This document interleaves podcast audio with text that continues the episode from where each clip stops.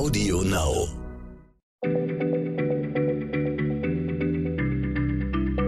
Schneller Schlau, der kurze Wissenspodcast von PM.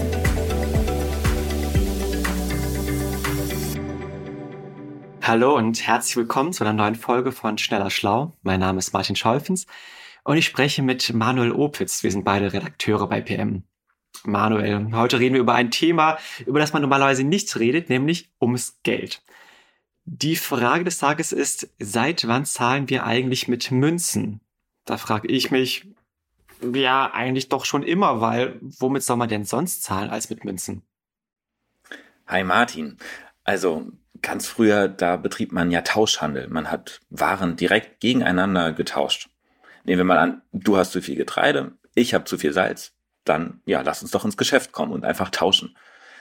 Das war aber, ja, relativ umständlich, denn stell dir mal vor, sagen wir mal, ich bin ein, ein Schneider und du ein Bauer. Ich will an dein Getreide, aber du willst meine Kleider vielleicht gar nicht, sondern du brauchst eigentlich Salz. Dann muss ich also meine Kleidung ja erstmal gegen das Salz tauschen, bevor ich dann damit zu dir kommen kann und du mir endlich mal äh, das Getreide gibst. Das war also nicht so praktikabel, muss man sagen. Und deshalb hat man dann ja Zahlungsmittel erfunden, also Dinge, äh, gegen die ich meine Ware eintausche und für die ich dann anderswo andere Ware bekomme. Eigentlich, wenn man mal so reflektiert, was eigentlich so ein Zahlungsmittel ist, das ist ja schon eine ziemlich komische Sache. Also ich tausche etwas ein und bekomme dafür etwas, was ich gar nicht gebrauchen kann, was völlig unnütz ist für mich, nur in der Hoffnung, dass ich zu einem späteren Zeitpunkt jemand anderem das geben kann, dass irgendjemand mir das abnimmt und mir dafür das gibt, was ich eigentlich brauche. Da steckt ja schon ganz schön viel Vertrauen drin, in dass mir irgendjemand diesmal später abnehmen wird. Eigentlich kann doch alles ein Zahlungsmittel sein, oder? Eigentlich kann man alles nehmen, um diese Zwischenstation des Ich nehme es und dann gebe ich es jemandem später jemand anderem einzunehmen.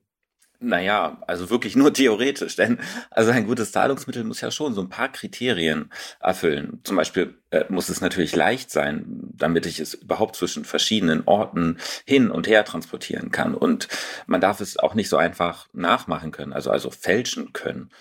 Und man sollte es nicht unendlich häufig reproduzieren können, denn dann wäre das Zahlungsmittel ja nach kurzer Zeit gar nichts mehr wert. Es gäbe eine ja, Inflation. Also das, was wir gerade merken. Also das Geld wird immer weniger wert und dann kann ich mir weniger davon kaufen. Das heißt, irgendwann kam jemand auf die Idee, lass uns jetzt Münzen machen. Naja, also nicht so schnell. Äh, die Münzen, die sind schon eine äh, recht späte Erfindung. Vorher hatte man ganz andere Lösungen. Auf den Fidschi-Inseln zum Beispiel, da waren Zähne von, von Pottwalen das Zahlungsmittel. Und in ähm, Südostasien und auch in Afrika, da haben etliche Gesellschaften mit den Gehäusen von Kauri-Schnecken bezahlt. Das sind ja so gelblich-weiße äh, Muscheln. Die hatten ganz schön erhebliche Vorteile, denn die Gehäuse, die sind stabil, die sind handlich, leicht, man konnte sie ziemlich leicht zählen und sie waren vor allem auch noch fälschungssicher. Schätzungen zufolge wurden, äh, wurde in manchen Regionen 4000 Jahre lang mit dieser Kauri-Schnecke bezahlt. Das heißt, das ist wahrscheinlich das ähm, erfolgreichste Zahlungsmittel der Weltgeschichte. Das erfolgreichste der Weltgeschichte. Ich habe, ich muss gestehen, ich habe davon noch nie gehört. Kauri-Schnecken. Was will man damit? Also so, eine, so ein Schneckengehäuse, das ist doch nichts wert. Also wie kann das ein Zahlungsmittel sein? Das ist doch völlig nutzlos. Also was heißt hier nutzlos? Ob etwas wertvoll ist, das hängt ja erstmal davon ab, ob eine Gesellschaft entscheidet. Ja, dieses Schneckengehäuse ist wertvoll. Nehmen wir doch zum Beispiel mal Gold. Das ist in unserer Gesellschaft ja äh, sehr, sehr wertvoll. Dabei kannst du selbst damit ja eigentlich gar nichts anfangen. Also du kannst das Gold nicht essen, es wärmt dich nicht äh, und wenn du einen Becher formen willst oder so, dann äh, würde ich sagen, nimm lieber mal Lehm als Gold, denn das ist äh, viel formbarer. Das heißt, auch Gold ist doch eigentlich ziemlich unnütz. Das stimmt, aber mein Einwand, man kann es sich als wunderschöner Schmuck um den Hals hängen. Wunderschön, Martin. Ganz toll. aber naja, auch das ist ja irgendwie eine Zuschreibung von, von außen. Also, wenn dir alle sagen, Martin, das Gold um deinen Hals, das sieht ja völlig daneben aus.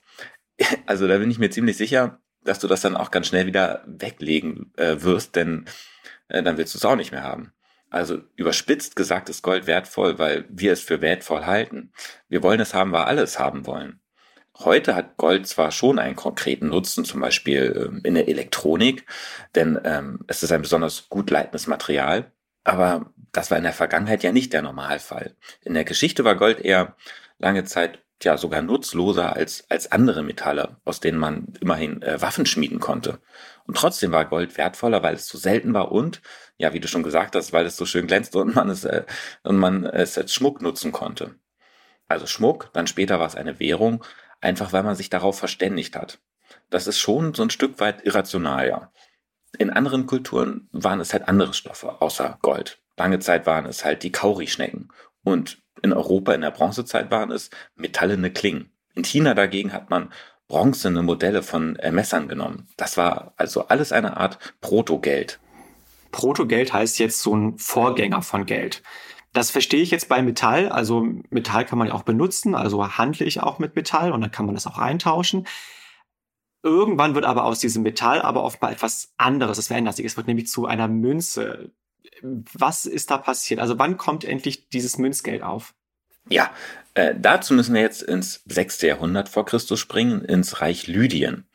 Das ähm, erstreckte sich in Anatolien über weite Teile der heutigen Türkei. Damals gab es erste Experimente mit Münzen aus Elektron, einem ja natürlichen Gemisch aus, aus Gold und Silber, das in dieser Region auch vorkommt. Allerdings äh, setzen sich diese Münzen zunächst nicht durch, denn das Mischungsverhältnis aus, aus Gold und aus Silber, das schwankte ziemlich stark und damit schwankte auch der, der Wert der Münzen. Außerdem soll es dann auch noch zu Fälschungen gekommen sein. Und ähm, wie wir eben schon besprochen hatten, der Wert eines Zahlungsmittels, der, der liegt ja stark in dem, was die Menschen ihm an Wert zuschreiben. Und ja, wenn sie einem, einem Zahlungsmittel nicht vertrauen, dann funktioniert das Ganze ja nicht. Okay, also die ersten Münzen waren ein Reinfall. Wäre das jetzt so da stehen geblieben, würden wir heute diesen Podcast gar nicht aufnehmen, aber irgendwann wurden Münzen ja dann doch zur Erfolgsstory. Was hat sich da verändert? Ja, dann hatte nämlich ein gewisser König namens Krösus. Krösus? Gab es den wirklich? Also ich kenne irgendwie so reich wie Krösus. Das muss also ein sehr reicher Mann gewesen sein, aber der hat wirklich existiert?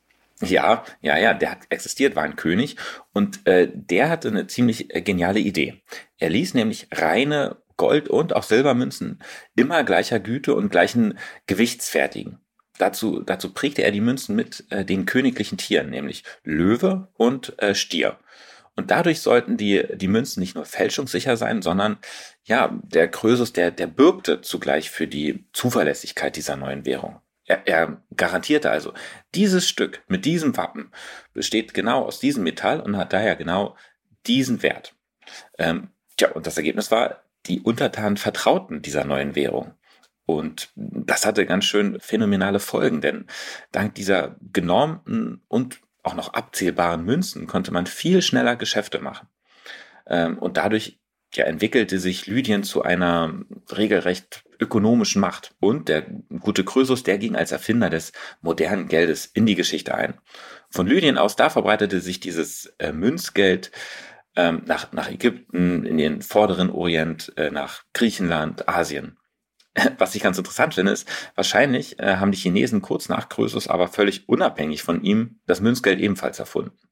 Wobei, das muss man natürlich auch sagen, das klingt jetzt alles toll, aber äh, dieses, äh, diese neue Währung, die hat natürlich nicht nur für Freude auf der Welt gesorgt. Wieso das denn? Du hast eben gesagt, wie toll Münzen sind und was für Vorteile die haben. Warum fanden manche das nicht gut? Naja, also schon die griechischen Philosophen wie, wie Platon oder auch Sokrates, die äh, beklagten eine Art gesellschaftlichen Werteverfall. Äh, denn mit dem, mit dem äh, Siegeszug des Geldes, so schrieben die Griechen, gab es nichts auf der Welt mehr umsonst. Also sogar so Gefallen unter Freunden, sagen wir mal Freundschaftsdienste, die kosteten auf einmal Geld. Geld regiert die Welt. Ich finde es erstaunlich, dass es auch schon in der Antike so war und dass sich auch schon in der Antike die Menschen darüber aufgeregt haben das ist schon krass. Also man macht sich das vielleicht gar nicht so richtig klar. Ich, ich versuche selber nochmal zu verstehen, diesen Unterschied zwischen, man hat vorher Metall, mit dem man handelt, und man hat auf einmal diese Münzen, die eigentlich ja auch nur Metall sind, aber so eine Prägung haben. Aber diese Prägung macht oft mal den, den, Unterschied, weil sie dann den Leuten, die es nutzen, dann klar machen, dieses Metall hat genau diesen Wert und du kannst diesem Metallstück vertrauen. Du musst nicht jedes Mal, wenn du jetzt ein Schaf gegen ein Metallstück eintauschst, dir überlegen, was ist das für Metall, wie viel ist das jetzt wert, wie komme ich das irgendwo eingehandelt, sondern du weißt durch diese Prägung, wie viel das wert ist.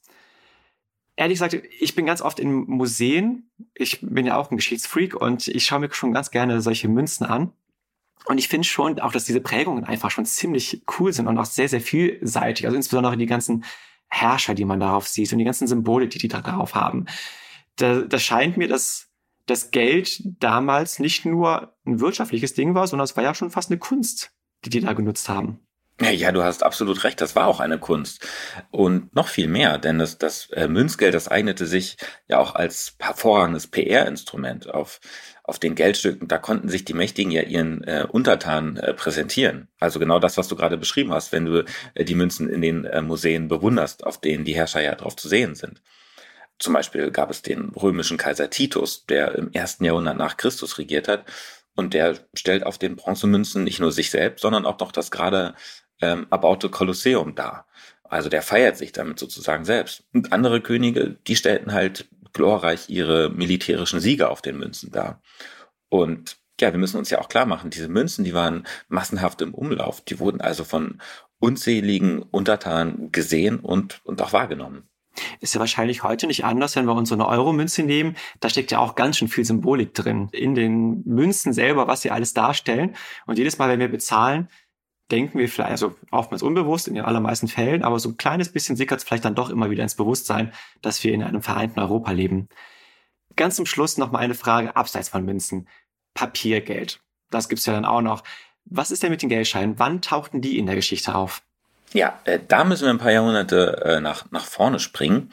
Die Geldscheine, die äh, stammen ursprünglich aus China. Dort waren die schon so um das Jahr 1100 im Umlauf. Und man sagt vom 13. Jahrhundert an, da ähm, sind die Scheine die bestimmende Währung im Land. Konkret funktionierte das so, der Kaiser ließ Rinde von Maulbeerbäumen zu schwarzen Bögen pressen und äh, Münzmeister prägten Abschnitte davon dann mit Siegeln und Unterschriften.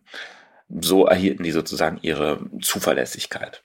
Und ja, wohl über Marco Polo oder Händler gelangte dann die Kunde von Papiergeld auch nach Europa ausgehend von Italien verbreitete es sich so ab dem ja, 13. Jahrhundert auf dem Kontinent, aber halt echt wahnsinnig langsam. Also jahrhundertelang hatten die Menschen einfach ziemliche Vorbehalte. Ja, mit so ein paar billigen Papierstreifen Waren für ziemlich teuer Geld kaufen, das, das kam vielen Zeitgenossen halt völlig verrückt vor. Münzen selbst waren ja an und für sich immerhin wertvoll, weil sie aus wertvollen naja, Materialien bestanden, also äh, Metall. Der Wert, der lag also in ihrem Materialwert. Papier ist ja, tja, eher wertlos. Ein Wert hat es nur, weil, weil Banken garantieren, dass man dagegen was Wertvolles eintauschen kann. Ähm, aber bis sich die Menschen darauf eingestellt hatten, bis sie diesem System vertrauten, das dauerte wirklich lange. Also äh, in Deutschland, da wurde erst 1705 in Köln das erste Papiergeld überhaupt ausgegeben. Das ist ja noch gar nicht so wahnsinnig lange her. Ja, und äh, daraus lernen wir eben, Geld ist das, was man dafür hält. Selbst wenn es nur ein Papierstreifen ist. Das ist ein schönes Schlusswort, Manuel. Vielen Dank. Also wir haben ungefähr jetzt seit 2500 Jahren Münzen. Und mir scheint, dass vielleicht eigentlich jetzt wir gerade in so einer Zeit leben, wo diese Ära der Münzen zu Ende geht. Zumindest wird es ja immer weniger. Man zahlt immer öfters nicht mehr mit Bargeld, sondern mit Bankkarte, mit Kreditkarte oder mit dem Smartphone sogar. Wer weiß, ob unsere Kinder das irgendwann überhaupt noch kennen werden, Münzen. Was ich total schade finde, denn auch wenn es total praktisch ist, immer überall mit Karte zu bezahlen, als Kind fand ich es total super, die Münzen zu sammeln. Also gerade aus dem Urlaub, aus dem Ausland, die alle in so ein Heft reinzutun. Ähm, ich glaube, es müsst ihr irgendwo noch haben, diese Sammlung äh, mit den ganzen ausländischen Münzgeldern. In dieser Sammlung fehlt hier aber bestimmt noch das Gehäuse einer Kaurischnecke, Martin. Das stimmt. Das müsste ich mir wahrscheinlich echt nochmal anlegen, so eine Kaurischnecke. Das schaue ich auch gleich mal nach. Das finde ich echt super spannend. Also das möchte ich auch, muss ich auf jeden Fall in meiner Liste mal drin haben. Vielen Dank, Manuel. Ihnen, liebe ZuhörerInnen, vielen Dank fürs Zuhören und bis zum nächsten Mal bei Schneller Schlau. Tschüss. Schneller Schlau, der kurze Wissenspodcast von PM.